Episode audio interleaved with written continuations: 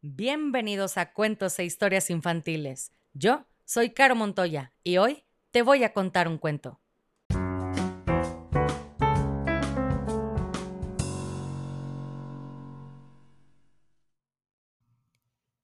Y el cuento del día de hoy se llama Las Brujas, capítulo 19.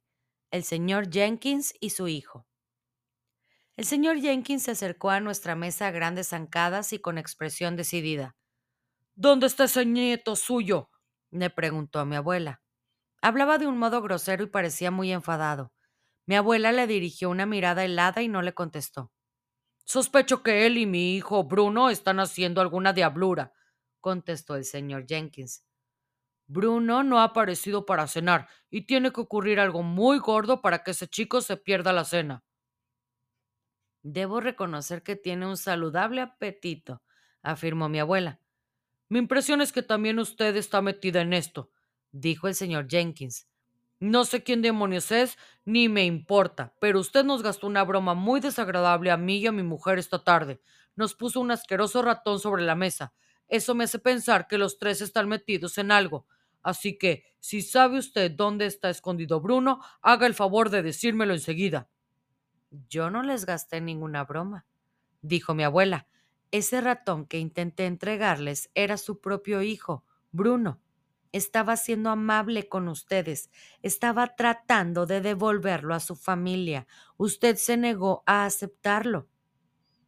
¿Qué diablos quiere decir, señora? gritó el señor Jenkins. Mi hijo no es un ratón. Su bigote negro subía y bajaba como loco mientras él hablaba. Venga, ya está bien. ¿Dónde está? Suéltelo de una vez, vociferó. La familia de la mesa más próxima a nosotros había dejado de comer y miraba abiertamente al señor Jenkins. Mi abuela seguía fumando con gran tranquilidad su puro negro. Comprendo muy bien su indignación, señor Jenkins, dijo ella. Cualquier otro padre inglés estaría furioso como usted. Pero en Noruega, de donde yo soy, estamos muy acostumbrados a este tipo de sucesos. Hemos aprendido a aceptarlos como parte de la vida cotidiana. Usted debe estar loca, gritó el señor Jenkins. ¿Dónde está Bruno? Si no me lo dice enseguida, llamaré a la policía. Bruno es un ratón, sentenció mi abuela, tan tranquila como siempre.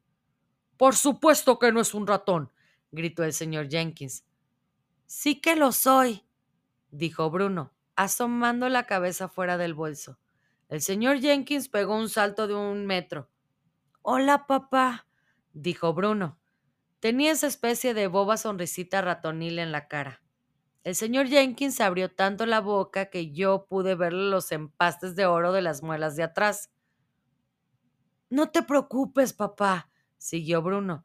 No es tan terrible mientras no me atrape el gato. Bru, Bruno, tartamudeó el señor Jenkins. Ya no tendré que ir al cole, exclamó Bruno con su amplia y tonta sonrisa de ratón. Ni hacer deberes. Viviré en el armario de la cocina y me hartaré de pasas y de miel.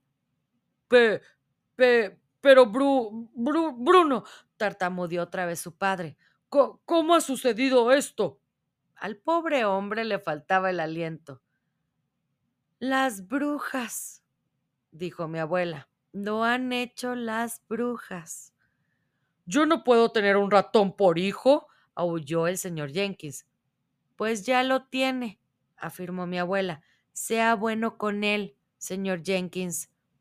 Mi mujer se pondrá histérica, dijo el señor Jenkins. No puedo soportar esos bichos.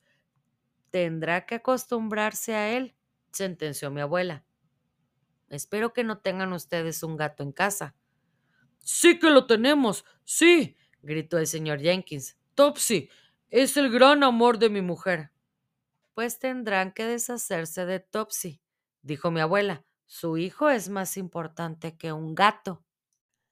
Por supuesto que sí, gritó Bruno desde el interior del bolso. Dile a mamá que se deshaga de Topsy antes de que yo vuelva a casa. A estas alturas la mitad del comedor los estaba observando. La gente había dejado los cuchillos, los tenedores y las cucharas en el plato y todos volvían la cabeza para mirar al señor Jenkins, allí parado, balbuceando y gritando. No nos veían ni a Bruno ni a mí y se preguntaban a qué se debía todo aquel jaleo. A propósito, dijo mi abuela, ¿le gustaría saber quién le hizo esto a Bruno? Había una sonrisita pícara en su cara, y yo comprendí que estaba a punto de meter al señor Jenkins en verdaderos problemas. ¿Quién? gritó él. ¿Quién lo hizo?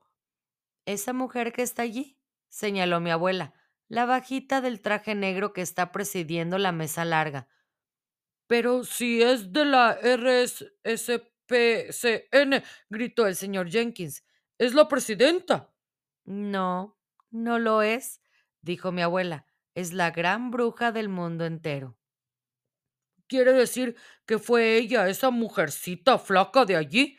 chilló el señor Jenkins, señalándola con un dedo. Tendrá que vérselas con mis abogados. La haré pagar por esto. Le aconsejo que no se precipite, le sugirió mi abuela. Esa mujer tiene poderes mágicos. Puede decidir convertirlo a usted en algo aún peor que un ratón. En una cucaracha, por ejemplo.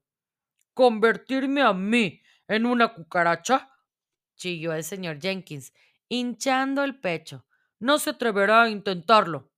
Dio media vuelta y echó a andar hacia la mesa de la gran bruja. Mi abuela y yo nos quedamos mirándolo. Bruno había saltado sobre la mesa y también observaba a su padre. Prácticamente todas las personas que había en el comedor estaban pendientes del señor Jenkins. Yo permanecí donde estaba, asomando la cabeza por el bolso. Pensé que era más sensato no moverse. Y colorín colorado, este capítulo se ha acabado. Y si no eres feliz, has fracasado como lombriz.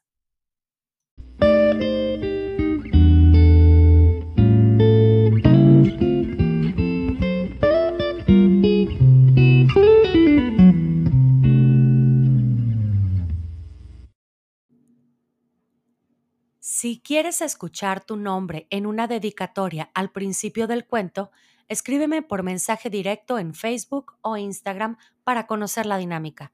Me encuentras como cuentos e historias infantiles.